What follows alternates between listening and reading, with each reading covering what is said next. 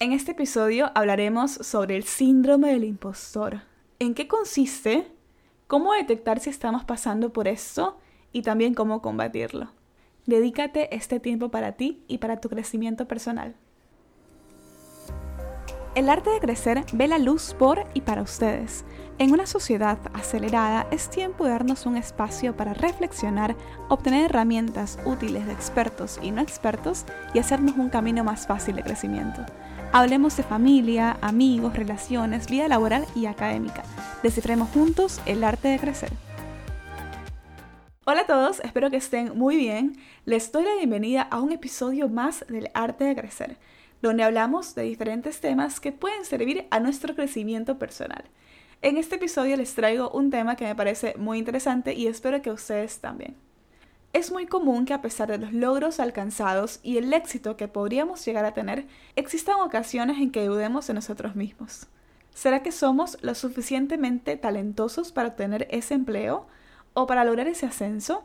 De hecho, el mismo Albert Einstein, con todo lo grande que era, experimentó este sentimiento. Él se describió a sí mismo como un estafador involuntario, cuyo trabajo no merecía tanta atención como la había recibido. Logros como el de él definitivamente son extraordinarios, pero su sentimiento, como les decía, es muy común. Ese feeling de fraude, de que nuestras habilidades o talentos no son dignos de la atención de los demás.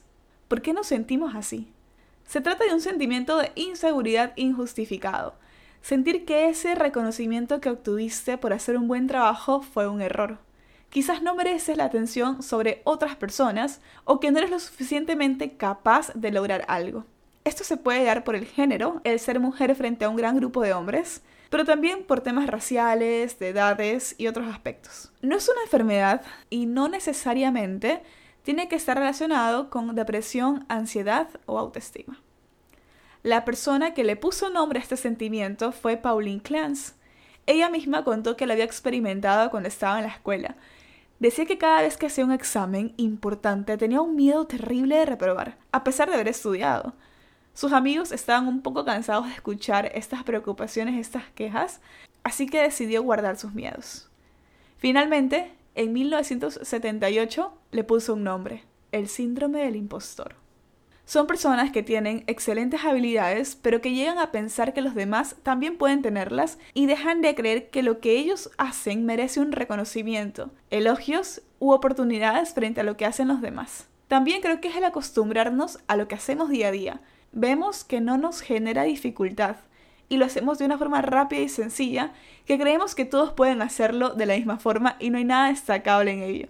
Puedes pensar que los éxitos que tienes vienen por azar. Y acá viene la palabra impostor, porque también tienes esa sensación de estar engañando, entre comillas, a los demás, y en consecuencia de que en cualquier momento los puedes defraudar. Muchas veces el síndrome del impostor aumenta nuestros niveles de estrés afecta nuestra productividad y nos puede impedir compartir ideas o solicitar empleos donde seguramente podríamos destacar. Como les decía, este sentimiento es muy común, pero si es muy común, ¿por qué no se habla de ello? Y le vamos a echar la culpa a un fenómeno llamado ignorancia pluralista, que consiste en que cada uno de nosotros en algún momento de nuestra vida dudamos de nosotros mismos en privado, casi que en secreto. Pero creemos que somos los únicos que nos sentimos así, porque nadie más lo expresa. Y esa es justamente la forma más segura de combatir el síndrome del impostor. Hablar de ello. Muchos de los que sufren esto temen compartirlo porque creen que sus miedos pueden ser confirmados. Pero el escuchar a un mentor o consejero que ha pasado por lo mismo puede ayudar a aliviar este sentimiento. El mismo hecho de saber que eso que sienten tiene un nombre y es normal, ayuda. El reconocer este sentimiento nos ayuda a ser conscientes y recopilar y revisar los comentarios positivos. Leía la historia de una científica que, que, bueno, que sentía este síndrome del impostor porque en muchos experimentos que hacía en todos fallaba, ¿no? Y, sentía eso, sentía que no hacía bien sus trabajos e incluso, como les decía, era una mujer la científica. Entonces, bueno, pues quizás decía, yo no merezco estar acá, no lo estoy haciendo bien, esto no es para mí, ¿no?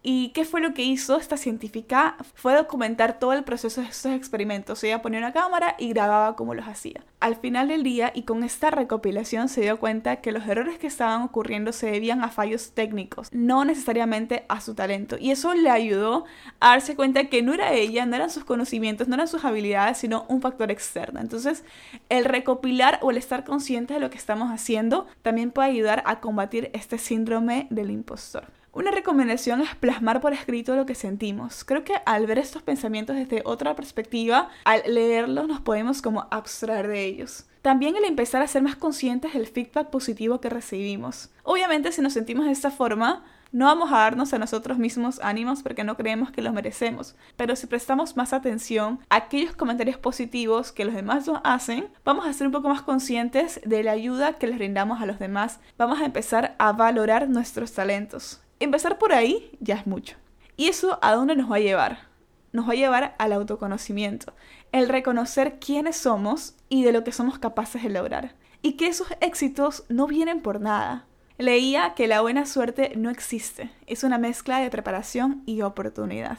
Y el coraje también de aprovechar esta oportunidad cuando llega. Puede que no podamos eliminar al 100% este sentimiento. Puede que de repente lo sientas en una situación específica, logres combatirlo, pero después en otro aspecto lo vas a volver a sentir. No te aseguro que lo vas a eliminar al 100%, pero ya al ser conscientes de lo común que es esa experiencia y ponerle un nombre y reconocerlo, podemos sentirnos libres de compartirlas con los demás y así construir confianza. Recuerda siempre, eres talentoso, eres talentosa y definitivamente eres capaz.